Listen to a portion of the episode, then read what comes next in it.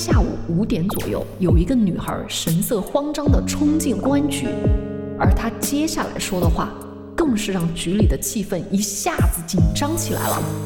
她说了一个非常重要的信息，嗯，是凶手来她家做客。那理论上来说，应该不是一个完全陌生的人。凶手还能够继续逍遥法外，还能行凶杀人。这个时候，一个细思极恐的想法就在专案组的心中慢慢形成了。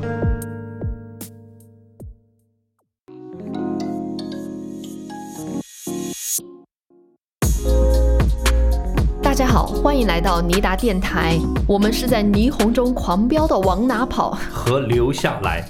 当然，你也可以在今天的节目里面把我看成刘启强。和王舒婷。在过去这段时间，我身边的每一个朋友，我手机里面的每一个群聊，都在狂聊这部剧《狂飙》。嗯，搞得我都不敢看手机了，对，就怕剧透狗啊！嗯，真的是千防万防，真的是防不胜防啊！怎么突然范伟冒出来了呀？真的怎么回事儿？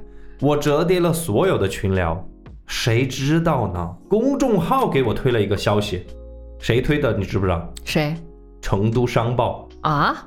就是那种公众号，你知道吗？嗯嗯嗯就是你不用点开，你都可以看到那个封面，就是高启强戴着手铐，嗯，旁边赫然配着两个大字“死刑哦，哎这不就剧透完了吗”。？对啊，成都商报的小编，你最好不要让我找到你。尼达强盛集团刘总已经盯上你了。不过玩笑归玩笑哈，咱们还是话说回来，这一类犯罪类的影视作品，咱们两个是真的看了不少。确实，像这种小人物到大人物的电影和电视剧太多太多了，而且我们心中有一部封神之作，嗯，就是《Breaking Bad》绝命毒师，对吧？对对对。不过我倒是觉得，就是我们中国大陆很久没有出这种非常精彩的犯罪剧了，呃，所以作为罪案类播客，我们尼达电台很想去探索《狂飙》那个时代背景下真实的案件，所以我们今天这期节目是《狂飙》特别版。所以今天我们会在聊案件之前先飙一会儿。如果你不想听高总是怎么飙的，只想听刘总和王总，是怎么标的，嗯。那么先移步 show notes 看看那个时间轴，你可以先跳过这一段，嗯，因为毕竟还是有一点点剧透在这儿哈，大家酌情收听。因为我们之前聊很多的案件啊，有一些听友会在下面给我们留言说，觉得前面的部分太长了，嗯，对吧？就希望我们可以直接进入主题。但是我觉得刘总和王总呢，做尼达电台哈，有们也我们自己的节奏。对我们有我们自己的节奏和想法，所以有些时候碰到这些东西啊，我们很想多聊一会儿。但是我们会尊重你的留言，对对对，所以我会在 show notes 里面给你标注这一期直接开始在哪一秒，就麻烦你自己去看哦。对，那前面呢，我们就还是会按照我们的节奏来多聊一下。我们希望是以后在回听我们每一期节目的时候，我们可以马上联想到当时，哎，我处在什么样的一个环境之下，当时有什么东西特别的火，对吧？然后呢，嗯给我们一种，啊、怎么说呢？给我们自己创造一个时间刻印的感觉。来来来，那我现在就开标了哈。嗯嗯，其实啊，整个狂飙的故事有两条线嘛，一条是白道线，一条是黑道线。安心和高启强是把这两条道走到极致了，对吧？对对对，我相信很多朋友跟我俩一样，都很喜欢看黑道这条线。嗯，说实话，像你刚刚不是说啊、这个犯罪类题材，你心目中的封神之作是《绝命毒师》吗？我说实话，我一直把这部剧当做《绝命毒师》来看的。可以说啊，上半部真的是一部非常精彩的犯罪剧我个人来说是非常喜欢二十六集之前，啊。准确来说，我记忆就是那个他弟弟死之前，对对对我，非常喜欢。我觉得这一部分很大的原因是在于我们把所有的镜头都集中在强哥这个身份上和这个角色上，然后呢，他就被性格化了。性格化就是说他有很强烈的个人性格特色在里边儿。对，虽然他是一个黑社会老大呀，但是我觉得他身上有一些性格，像你刚刚说的性格化哈，是非常的可爱的，而且有些时候很贴生活。我就说一个剧情吧，咱们因为时间有限，嗯，嗯就聊一个剧情。咱就聊聊唐小龙刚出狱的时候，强哥给他接风洗尘嘛。我说实话呀，咱们大家但凡能够学到强哥的一点拿捏人心的皮毛的话，咱也可以当大哥了。对你只要使一点点强哥的牙慧，对，绝对把你身边的朋友拿捏的死死的啊！我们来具体看一看啊。先是强哥派那个唐小龙的弟弟唐小虎开宝马去接，然后不是带他回了白金汉嘛？对接着就给他定制衣服，这都还是在我的意料之中啊。让我没有想到的是，他居然给唐小龙报了一个金融班儿。所以强哥这个人还是非常重视教育的。对这一系列的操作，当然就把唐小龙整的是目不暇接，对吧？但是唐小龙心里面还是有点失落的呀。为什么呢？因为强哥没有亲自来接他。当他到了白金汉的时候，强哥都还没有在那儿等他，对吧？自己都说了嘛，他怕强哥不带他玩了。。对，所以当时白金汉不是有很多酒嘛，红酒、洋酒，但是小龙还是挑了他最熟悉的啤酒，对，开了一瓶在那儿喝闷酒。是。此刻的小龙是有点憋屈，有点郁闷的。但是强哥呢，虽迟但到啊，一来就是他标志性的声音，小龙，没有没有那么活泼吧？应该，再来再来哈，嗯，小龙，小龙，哎呀，不行，没有强哥那个感觉。对，反正就是温柔中带着一丝霸道啊。嗯，接着就是强哥标志性的走路和张开怀抱了，对吧？我觉得他的这个姿势啊，用唐小龙的扮演者林家川的话说是慈祥中带着一丝轻佻，对对对。非常精确。出乎我意料的是，他接下来那一句话，嗯我不知道你还记不记起来，就他并没有对着小龙哥打招呼，而是侧脸对着他的那个服装设计师说了一句话，他说：“Jimmy，我这件衣服有点硬。有被他装到啊。真的，这个气场，这就是气场嗯啊！嗯，接下来呢，他才把小龙拥入怀抱。唐小龙当时是瞬间破防了嘛？嗯，哭得像个小孩。嗯，你能懂吗？就是那种你受了委屈一直憋着，然后等你哥来了才 流下眼泪的感觉啊。嗯，紧接着强哥的举措又是我万万想不到的，哎，所以我们确实当不了大哥啊。他直接对后面的小弟说了轻飘飘的两个字，叫人，哎，对对对，对吧？嗯后面所有小弟齐刷刷的叫龙哥，龙哥哎呀，太震撼了，我只能说是震撼啊！这一点就给足了小龙面子，对吧？对，有了面子还得有里子嘛。强哥就让嫂子出面送给了唐小龙一家游戏厅，哎，这就是一家人的待遇了。就当这个小龙不知何以为报的时候，我说实话，不知道大家能不能感受到，当你对一个人非常非常感激的时候，其实你会有点尴尬。嗯，你这个描述很准确，因为有些时候有份恩情哈，它太大了，然后会让人感到有压力，这种压力有了就会很尴尬。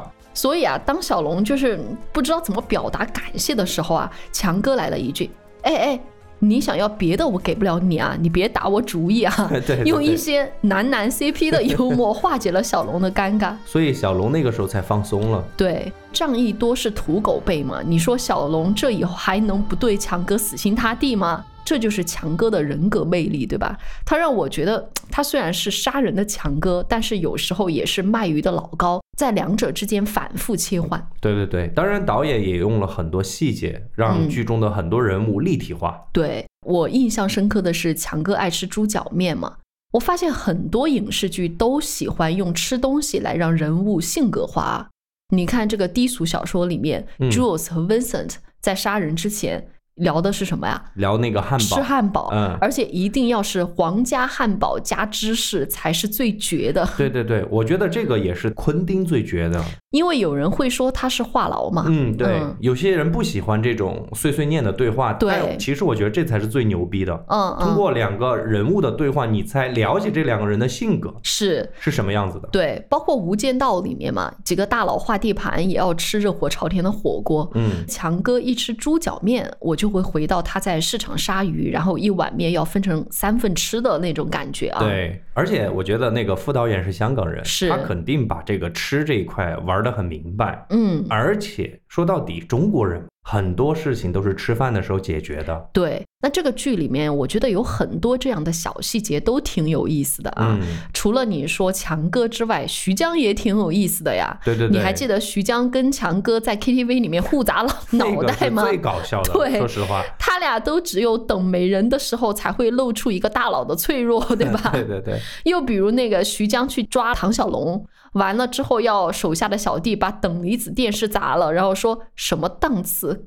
还用跟我一样的电视，我觉得这种喜剧效果还真得是贾冰才能演出来的啊！我觉得这大概就是有些时候我们爱看黑帮电影的原因，因为不少这种电影都是有一些幽默在的。嗯包括很多网友，他们也会给黑帮剧加一些很幽默的色彩，对这个也是很精彩的。对于这个剧来说是是，比如说强哥在白金汉 KTV 的那个视频，对，不是流露出来了吗？强哥唱歌，啊对，吧想？到大嫂没了，强哥每天都在唱，听海哭的声音。嗯，然后我们有一个群友说：“鱼哭了谁知道，强哭了谁知道。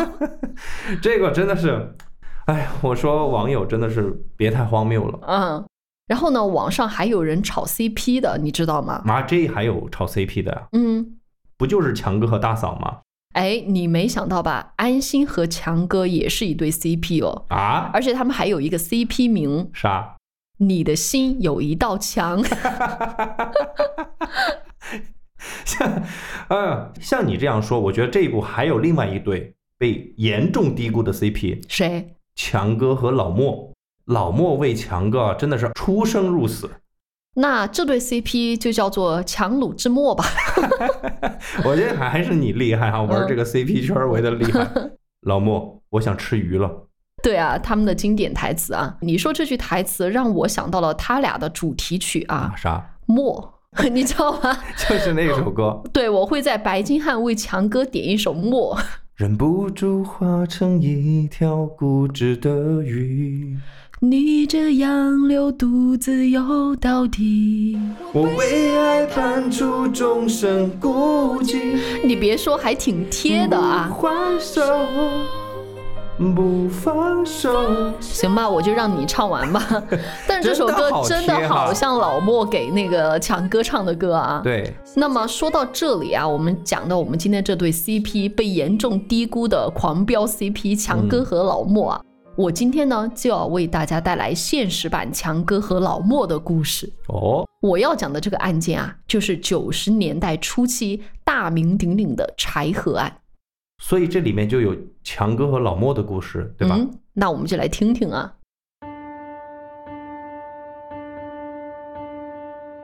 柴河案的发生的时代背景在九十年代初期，咱们这个狂飙发生的背景差不多嘛，千禧年附近，对吧？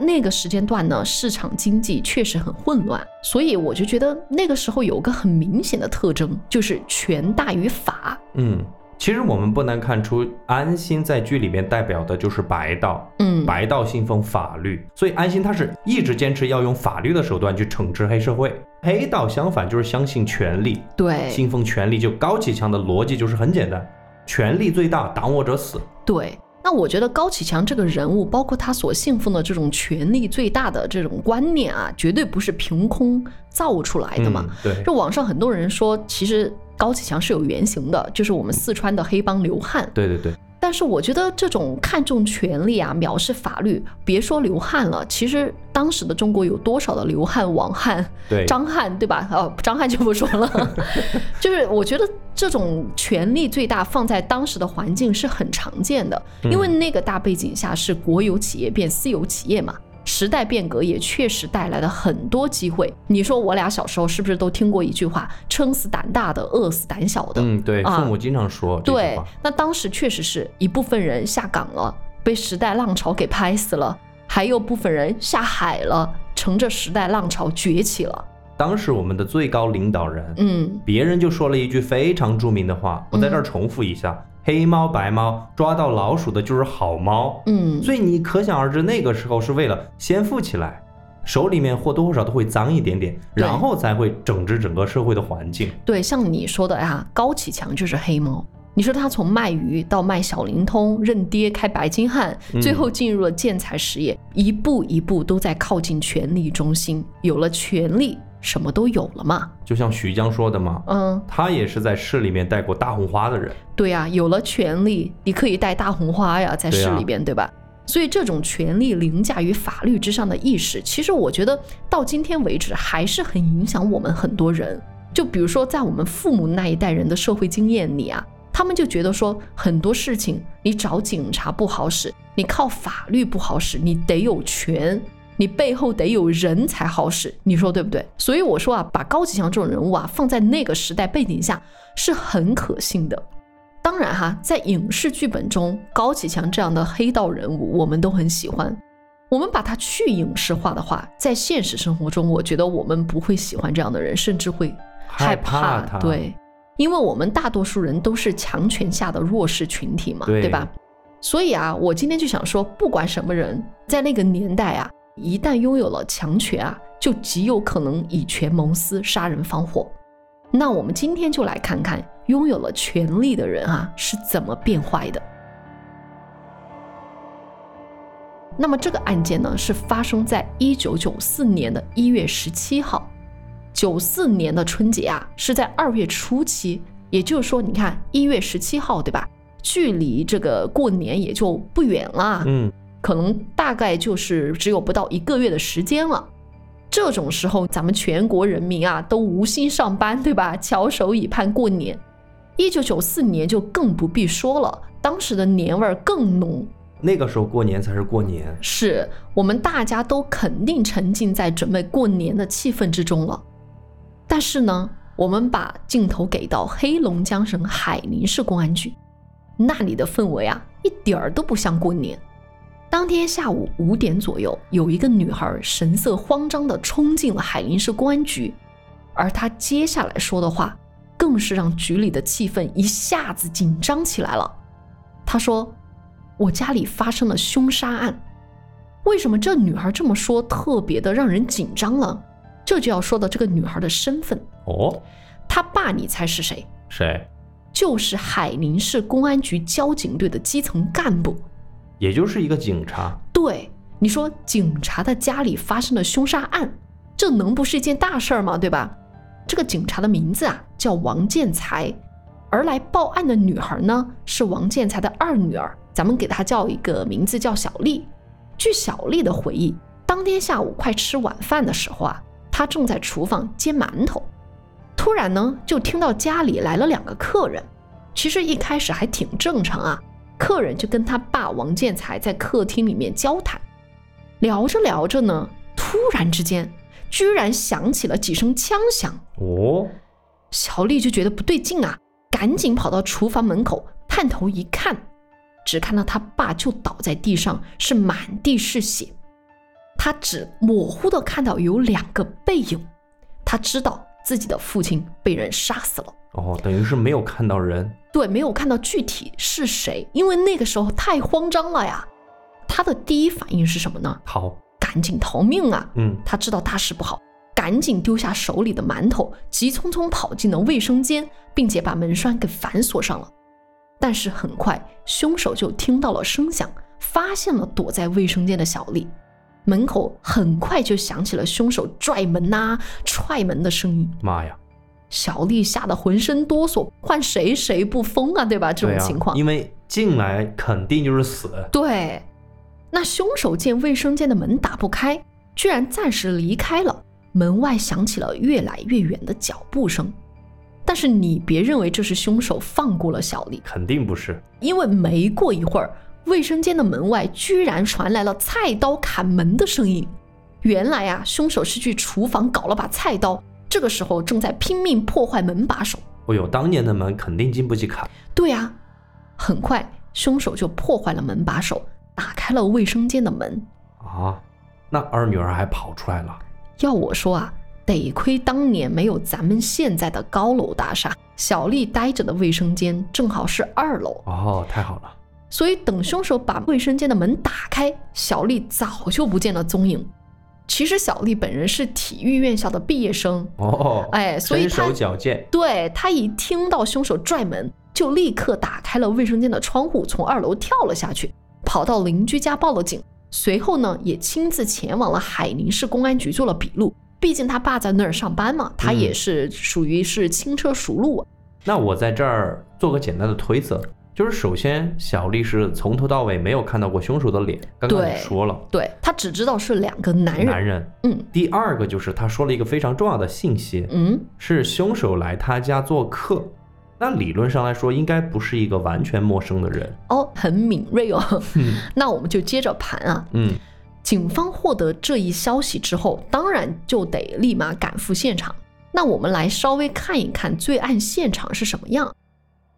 小丽家的住宅呀，是属于那种嗯自建房，一栋楼两层高，打开木门呢是一个小院儿，两层小楼就这么映入眼前啊。外墙贴着瓷砖，因为当时是冬天的黑龙江嘛，院里还扎着雪堆，恍然一看就是东北普通人家的样子。嗯，但是你一旦进入二楼的案发现场，也就是客厅啊，你才知道什么是人间恐怖。哦，小丽的父亲王建才尸体就倒在黑色皮沙发旁边，头部是一片血泊，而大女儿啊倒在卧室门口。警方仔细一看，发现她身下还压着一个十七个月大的男婴啊。不过万幸的是，婴儿还没有死。除此之外，你别觉得这就完了啊，还没完。王建才还有一个三女儿和小儿子，俩人也都死在卧室之中，尸体倒在床上。哎呀，死了这么多人！我刚刚其实你在说那个大女儿死的时候，我都已经有点震惊了。嗯，四个人了吧？来了。对啊。你说这个犯罪现场难道不是横尸遍野吗？对吧？哎，那也就是说，小丽的爸爸、她姐姐、妹妹和弟弟四个人被杀死在家中，她是侥幸逃脱了追杀的。哎呦，那么接下来警方肯定要对现场进行一番勘查。我想分成两个方向给大家盘一盘啊。嗯。第一个，我想说说尸体这边的情况啊。第二个，想说说凶手那边的情况。先说尸体，王建才一家人是被两名凶手射杀致死的嘛？注意哈，是射杀致死的，也就是说用了枪。那王建才本人是头部中了两枪。你要知道，在咱们国家，枪支本来就是受到非常严格的管控。对，既然是枪杀，那么调查子弹和枪支来源就成为了警察的第一突破口。案发现场还真有残留的弹壳。警方对此进行了弹道实验，最后的结果让他们目瞪口呆。啥？犯罪分子用来射杀王建才和他家人的两把枪，是警方曾经苦苦调查过的。哦，我还以为说是那个枪就是王建才的枪，抢了他的枪把他打死的，等于是另外两把枪。对，这两把枪牵扯出了另外两起悬而未决的凶案。咱们得简单说说是怎么回事儿啊？第一个案件是咋回事呢？是发生在一九九一年，也就是案发三年前。嗯，死者叫赵伟石。赵伟石是谁呀？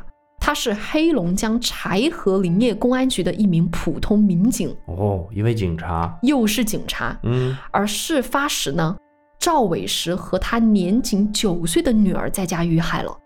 那警方赶到现场之后呢，发现了一个带血的烟灰缸，而赵伟石和他女儿的头上确实也有多处伤痕啊。嗯，因此警方当时就认定烟灰缸就是作案凶器。那经过警方的调查呢，他就发现赵伟石夫妻不和嘛，他的老婆在外面有个情人。那么警方就说，哎，赵伟石其实平时人缘关系挺好的。也就是说，只有跟老婆之间有这样的一些矛盾，嗯，那警方就觉得这个案件的动机可能就是起源于婚外情被发现了，然后情人临时动意杀人，最后情人就被逮捕归案了。之所以逮捕情人，当然也不会那么容易，警方肯定中间也有调查过程嘛，嗯。不过咱们这儿就不扯远啊，我们就只把焦点集中在此案的一个疑点上，哦，什么呢？就是死者赵伟石作为民警，肯定是佩戴了手枪的嘛。嗯，但是案发后，他所佩戴的手枪和弹夹都不翼而飞了。而犯罪嫌疑人呐，虽然交代了作案过程，但是呢，又反复推翻证词，让整个案件审理反反复复经历了两年。而在这个过程当中，我说实话，我不是说这个犯罪嫌疑人是认罪了吗？嗯，那是因为警方对嫌疑人用了一些手段。打引号，懂什么意思吧？我正好想起一件事儿，你说到这儿，我小时候踢球的那个操场正好对着派出所的审讯室。有些时候我去捡球的时候，嗯，我就经常看到里面在审犯人，审讯员就说着说着，啪的两耳光就给那个犯人打过去了。所以你说啊，嫌疑人可能在警方的这种怎么说呢？这种手段之下嘛，嗯，承认了罪行，对吧？罪行都承认了，你觉得他有必要在其他一些细节上隐瞒吗？肯定没有必要了呀。但奇怪的点就在于，嫌疑人是始终没有承认窃取了死者的枪支，哦，就是不承认拿了枪。你说人都杀了，杀人都能认，抢枪不承认，这个很反常，对吧？对，由于嫌疑人交不出枪，案件呢也缺乏关键的证据，所以迟迟都没有进入诉讼阶段。那我们再来看看第二个牵扯出的案件啊，发生在一九九三年，也就是案发前一年的事儿了。死者是谁呢？丁国春。丁国春也是黑龙江海宁市某个派出所的副所长，而死者啊，就是他跟他老婆两个人在自己的住所里边被自己的配枪所射杀，就是抢了他的枪把他打死的，，就抢了丁国春的枪，把丁国春呃这个射杀死的。对，警方调查就发现说，丁国春的侄子好像具有重大作案嫌疑。当然，这里的调查过程咱也省略啊，不重要。我们还是集中在疑点上。在后续的审查过程当中啊，这位侄子同样没办法交出涉案的枪支。这位侄子一直被扣了一百多天，直到现在王建才的案件爆发，警察才明白，哎，怎么这两把枪还在外边呢？对呀、说明真凶可能还逍遥法外。嗯，那咱们回到本案啊，如今啊，王建才一家人遇难，而凶手用的枪支竟然就是遗失的那两把警枪。这个重大发现也让警方落入了非常尴尬的境地，对，这也就代表着他们当年其实并没有捉到真凶，而且还造成了冤假错案嘛。我就觉得有点打脸。对，很打脸，错误的扣押了两名无关人士啊。那么我们说完了死者身上的证据，我们牵扯出了两个曾经的悬案。嗯，那我们再来看看凶手这边的情况，主要是看凶手有没有在现场留下线索嘛。当时办案的侦查人员推测说，我们既然在办案呀、一定要找到凶手在犯罪现场最感兴趣的地方在哪儿。那么，既然犯罪嫌疑人花了大力气把卫生间的门给敲开了，那么可能他们待的最久、最感兴趣的地方就是卫生间。哎，这哎个思路不错。毕竟嘛，他们不愿意让小丽逃跑嘛。哎你想想，被害人家属如果及时逃离现场了，犯罪分子就有更大的暴露的可能，对吧？对，因为理论上来说，你进去抢东西也好，杀人也好，嗯你肯定是很快，你不可能待很久。对，因为小丽的原因，嗯，导致了歹徒肯定会在卫生间待很久的时间，对，那就有大概率的几率留下他的生物样本。没错。现场的勘查人员也是把卫生间列为了重中之重，进行了证据的提取。果然啊，警方在卫生间的门板以及瓷砖上发现了犯罪分子留下的多枚血手印，哦，而且最重要的是，掉在地上的门把手嘛，嗯，留下了两枚非常清晰的血指纹。有了指纹，这事儿就好办了呀。根据这个小丽提供的口述，两名犯罪嫌疑人都是男性嘛，他听声音以及根据他们的身形判断呀，感觉是在二十五岁到四十五岁之间。警方就觉得说，那就进行逐一排查，寻找是不是有可以匹配的指纹。那么凶手落网是迟早的事儿。因此，柴河公安局从一月十九号，也就是案发后两天，进行了统一部署，启动了这个调查摸排的工作。大量的公安民警在各个企业内部啊、居民区啊，是逐户、逐单位、逐人的进行排查工作。当然，排查的重点就是我刚刚说过的二十五到四十五岁的男性人员，要求这些公民要一个不漏的登记造册、采取指纹，一直持续到一月二十八日晚上。柴河公安局一共是排查了八千多人，其中列为重点调查对象的有二百一十七人。这个方法虽然说比较直接简单，嗯但是非常耗时间。没错，那也没办法呀，当时、嗯对吧？而这一点啊，在咱们听友那儿得到了证实，你知道吗？我知道，我知道。啊、因为咱们有一听友就是来自于柴河地区的，当然事发那年啊，他还没有出生，但是他姥姥当时住在涉案地区嘛，据说那段时间是每天都有警察上门访问调查，而他姥爷和爸呀，基本上每天都会嗯受到警方的盘问啊。对对对，啊，采取指纹什么的，所以一时间整个柴河地区是被搞得人心惶惶的。对，关于这位听友他姥姥所提供的所有的亲身的经历，我们把它整理好了之后，就放到 show notes 里面。他姥姥当时在柴河是开了一家餐厅，然后那个凶手是经常来吃饭，其实两人还是比较熟悉。而更熟悉的是这位听友的大舅姥爷。我跟大家可以提前说一下，就是这位大舅姥爷是差一点点就成为凶手的下一个对象。所以，我把这位听友他所说的这个当年发生在他家乡的这些所有的细节放到了 show notes 里面。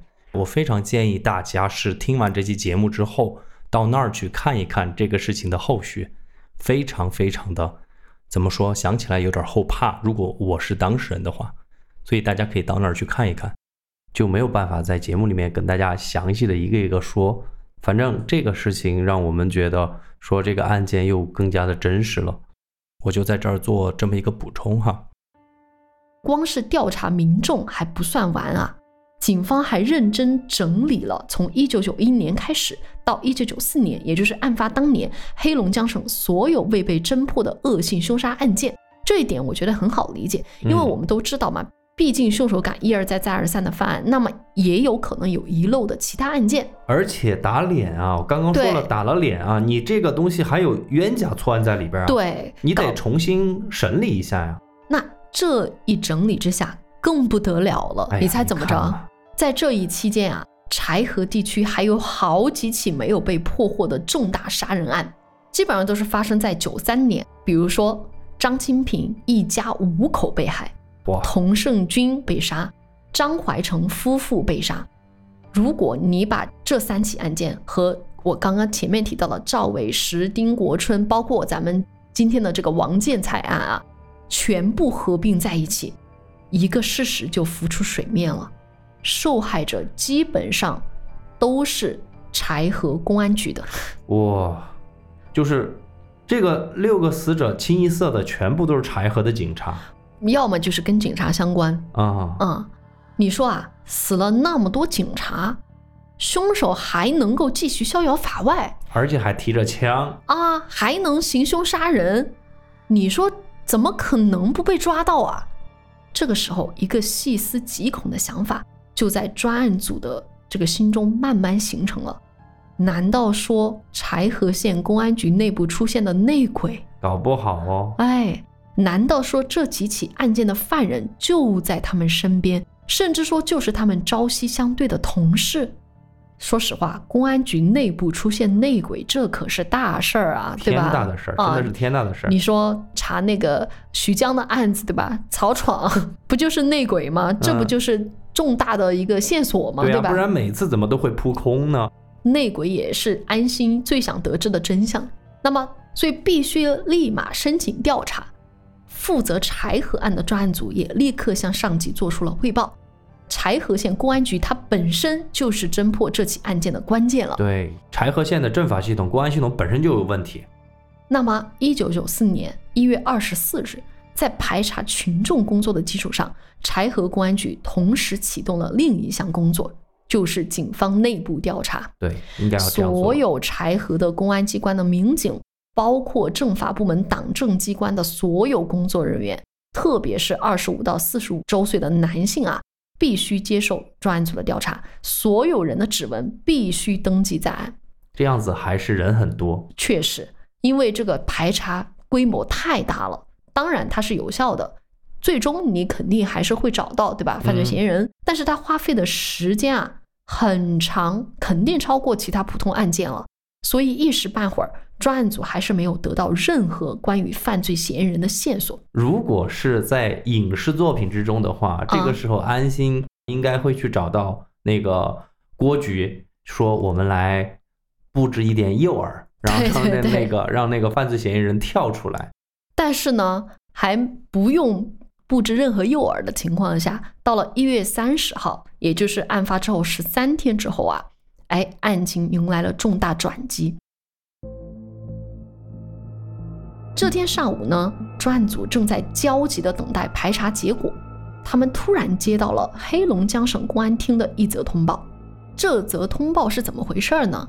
因为发生在柴河的这几个针对警察的案件性质是十分恶劣的，嗯，所以黑龙江省公安厅啊就发送给了东北邻近的几个省，请求协助调查。对，这也是很常见的一个操作。对，辽宁省公安厅就在一月三十日早上啊传来一个消息，就说辽宁省的开原市发生了一起客车抢劫案，啊，一个叫做王成岩的人在开原市持枪抢劫了一辆大客车，哦，持持枪，嗯，对，并且将司机杀害了。在当地公安干警和武警官兵的追捕下，王成岩居然拒捕，因此他被当场击毙。而从他的身上啊，警方找到了两支手枪，这两支手枪不必说，就是之前赵伟石和丁国春案中遗失的警察苦苦搜索的两把手枪了。很明显，王成岩就是凶手之一。这有点儿，我嗅出了一点儿不对的味道呢。哦，你想想，他如果是凶手，他嗯干嘛不藏着掖着呢？对，突然跳出来，对啊，你说他跳到那个呃辽宁省哈、还可以接受，他为什么不低调一点呢？还要去持枪抢劫？而且还把枪带身上。那我讲到后面你就明白了啊。王成岩何许人也呢？犯罪嫌疑人王成岩四十二岁，他是柴河一个木材加工厂的普通工人。嗯，九零年的时候，他因涉嫌强奸被开除了公职。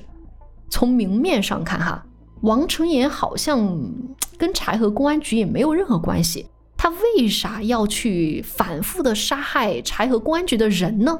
那很明显，如果说公安局内部有内鬼的话，那么王成岩他只是一个杀手而已，他只是老莫而已。哦，明白了。哎，帮人把帮强哥把人处理干净，而背后的强哥此时还没有浮出水面。我有点明白他为什么要跳出来了，哦就是为强哥顶包嘛。啊，有可能哦。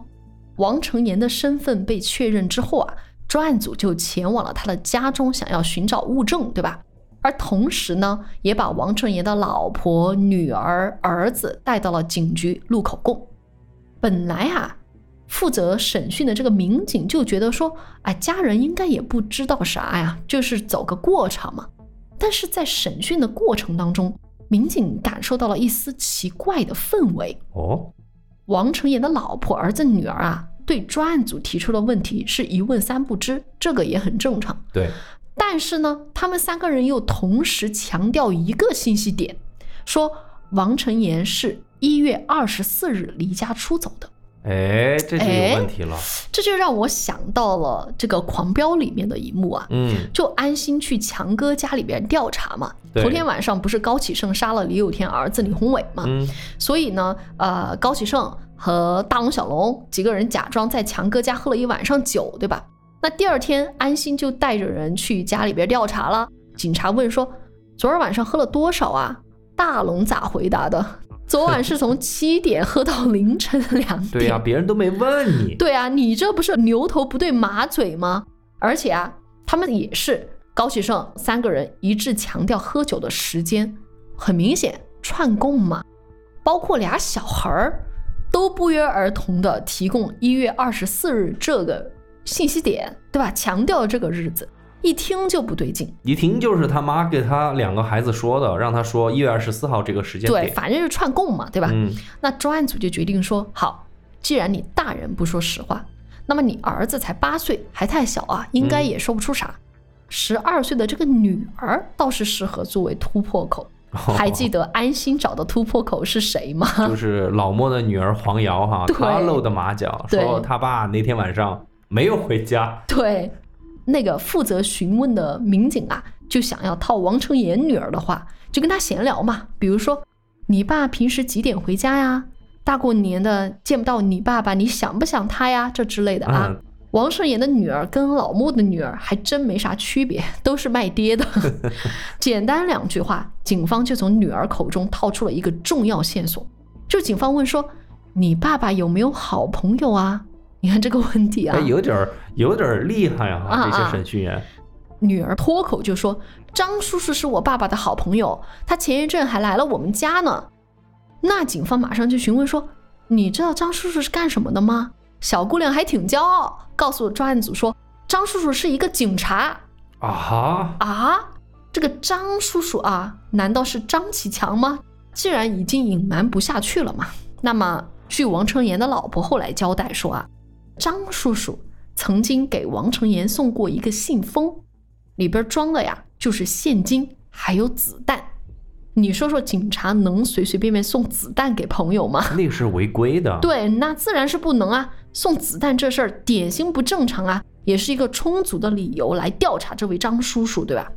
女儿口中的张叔叔是何许人也呢？他名叫张四维，他当时是柴河公安局主管文秘工作的副主任。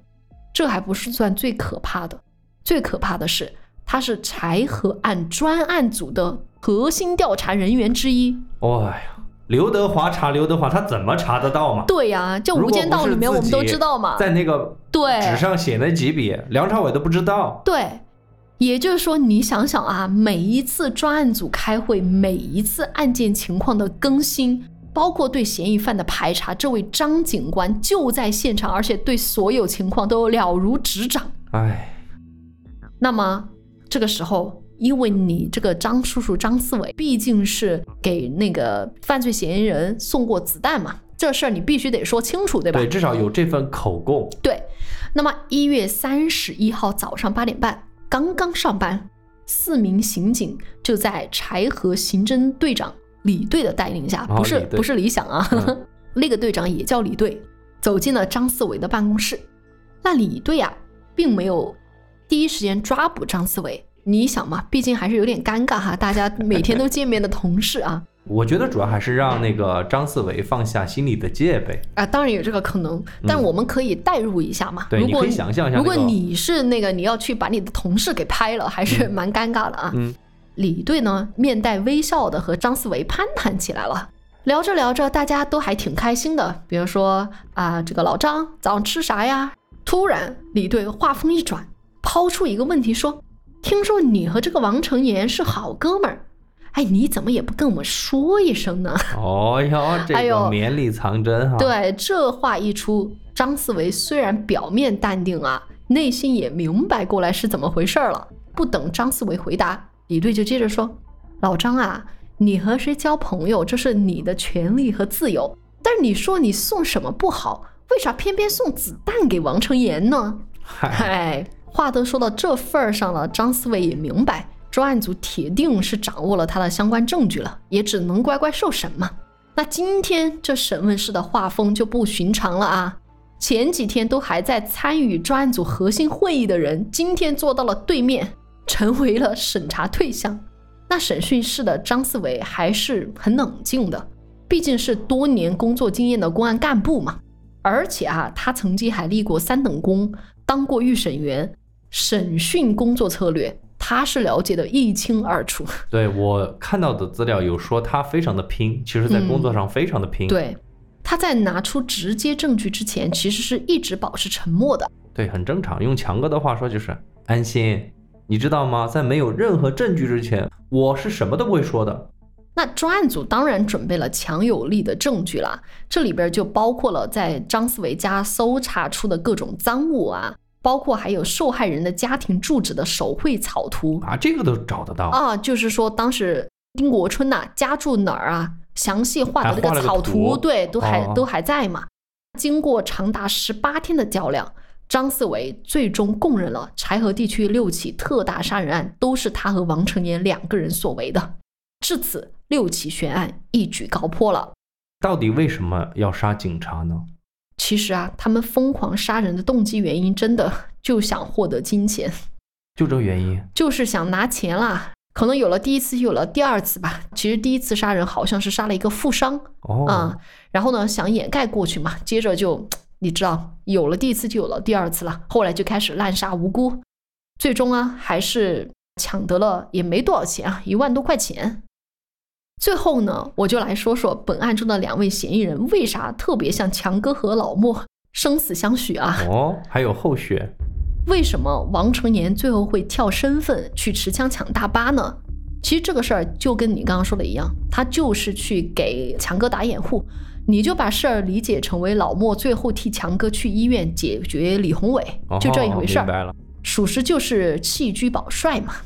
在当时警方排查指纹越来越紧的情况下呀，张思维就觉得说迟早会查到他头上，所以他就让王成年携带两支涉事枪支逃跑，而且给他准备了现金和子弹。所以这就是放在信封里面的东西，对被他老婆看到了。，对，然后呢，呃，这个张思维还让王成言最好在外地把枪打响，哦，哎，就把警察的注意力给吸引到外地去。哎，怪不得，对这就是有意的嘛，跑到那个开元去，莫名其妙的抢对对对对大巴，而且啊，他们俩临走前还有一个对话，挺有意思啊。嗯，在王成岩离开之前啊，张思维就交代他说：“你无论如何不能被捕啊，你宁可被警方击毙，也不能投降。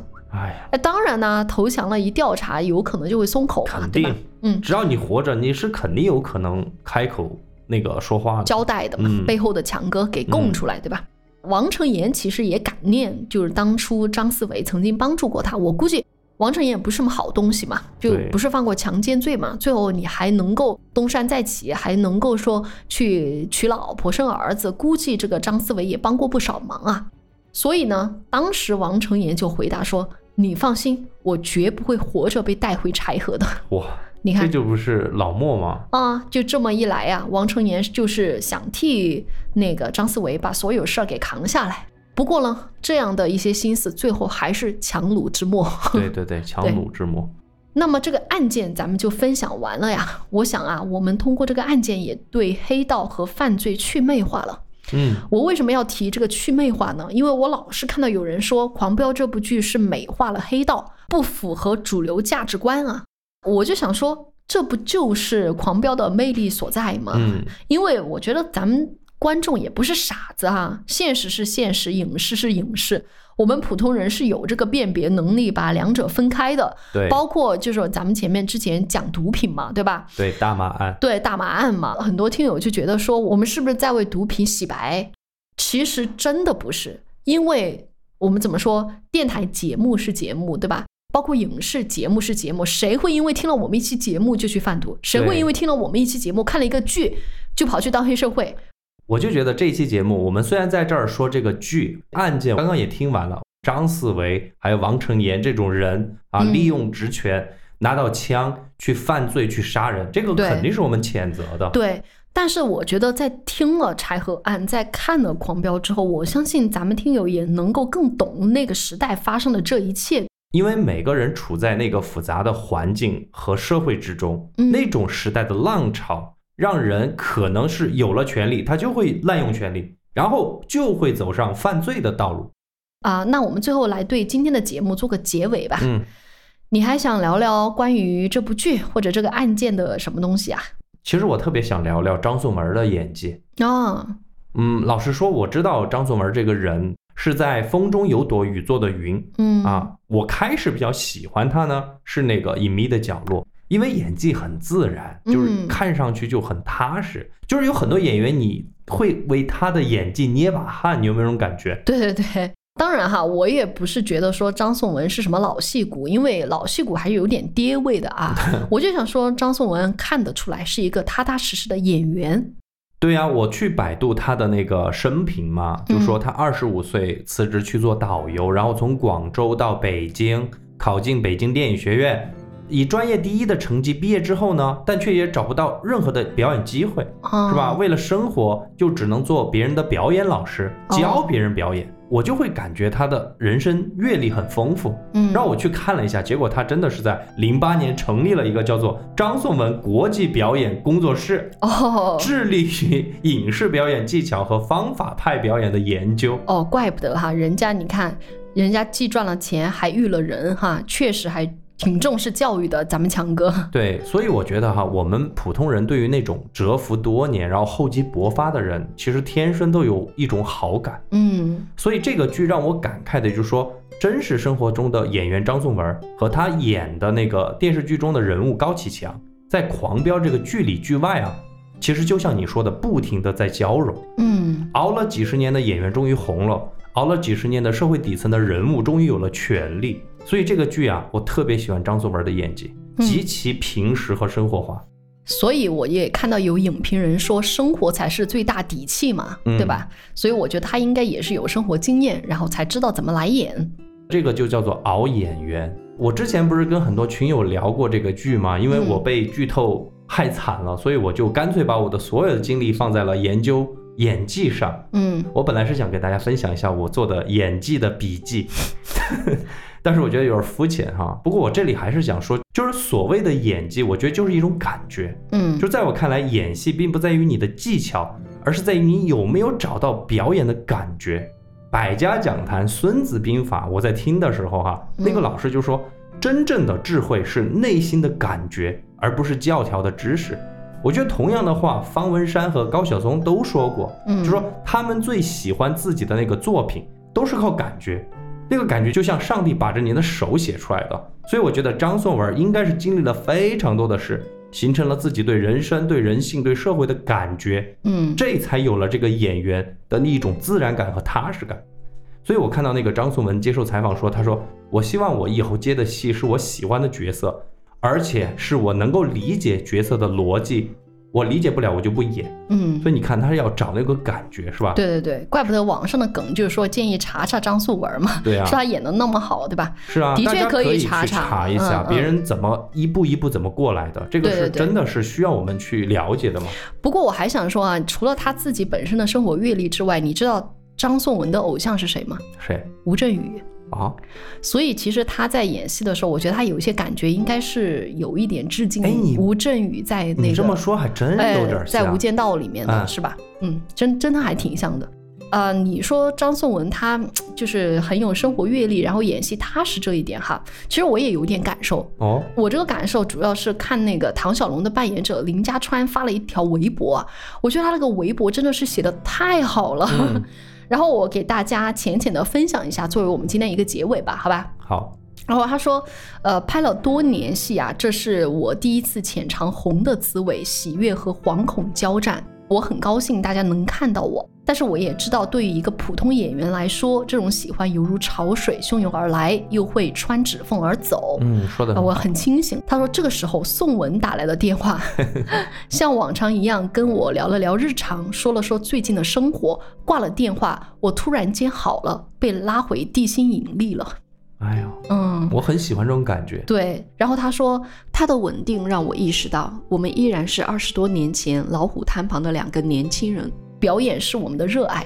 曲线救国、籍籍无名都甘之如饴，红不红犹如历史与宇宙，有时只是一种偶然。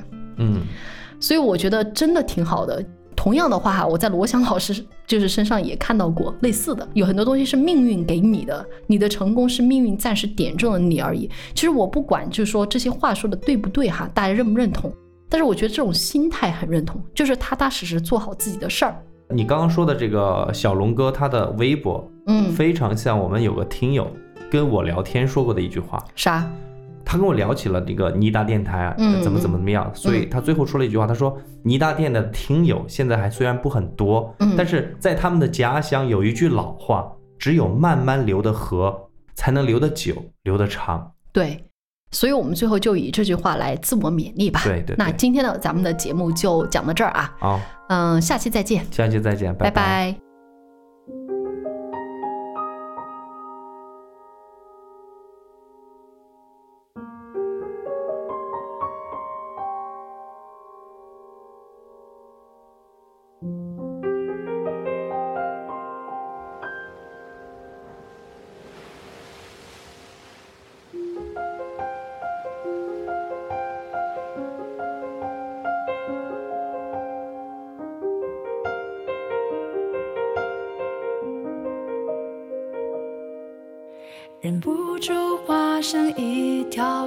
止的雨，